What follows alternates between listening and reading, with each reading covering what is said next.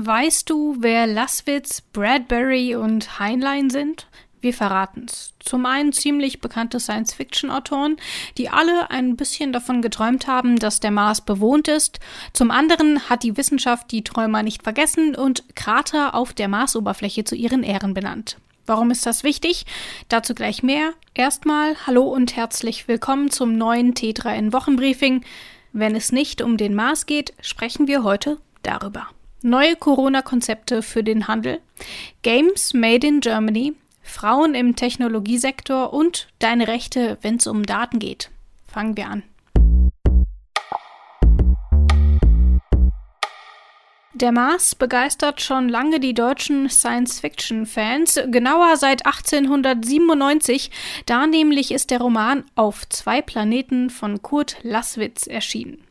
Der eigenen Fantasie ließen die Leser und Leserinnen freien Lauf, ob es vielleicht sogar Marsmännchen gibt, die den roten Planeten bewohnen. Seit 1965 wissen wir, nein, kein Leben weit und breit.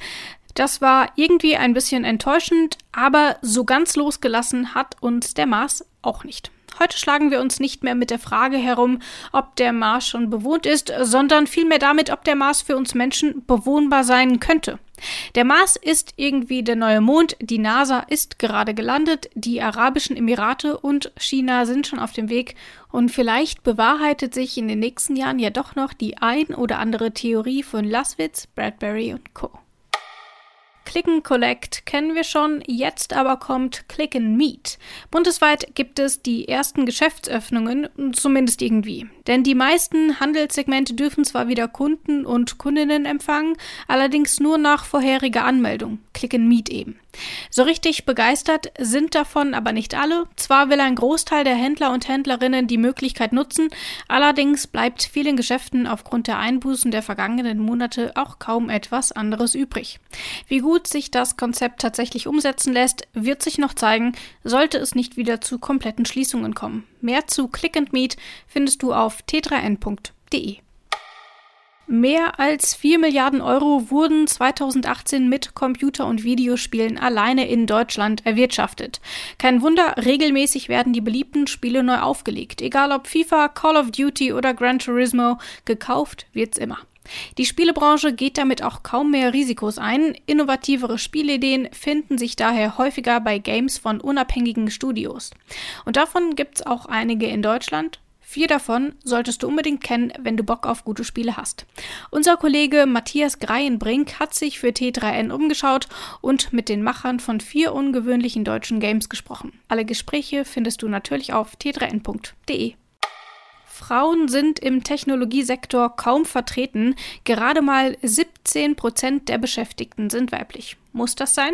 Nee, Natürlich nicht. Dass es auch anders geht, zeigt ein Blick nach Lettland. Dort sind 30 Prozent der Angestellten im Technologiebereich Frauen. Da geht zwar auch noch was, ja, aber insgesamt steht Lettland da schon ziemlich gut da. Denn auch der Gehaltsunterschied zwischen Männern und Frauen ist in dem baltischen Staat deutlich geringer als hierzulande. Knappe 11 Prozent verdienen Frauen in der Tech-Branche weniger, hier sind es immerhin schon 25 Prozent. Unternehmen und Politik täten daher sicher gut daran, sich Lettland als Vorbild zu nehmen. Und damit kommen wir auch schon zum Praxistipp der Woche. Heute geht's um den Datenschutz und was zu tun ist, wenn er versagt.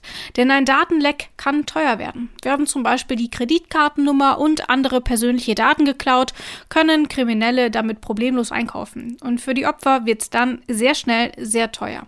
Aber wer muss diese Kosten am Ende tragen? Dieser Frage geht unser Kollege Tobias Weidemann auf t3n.de nach und klärt auch, wie man seine Rechte dann auch am besten durchsetzt.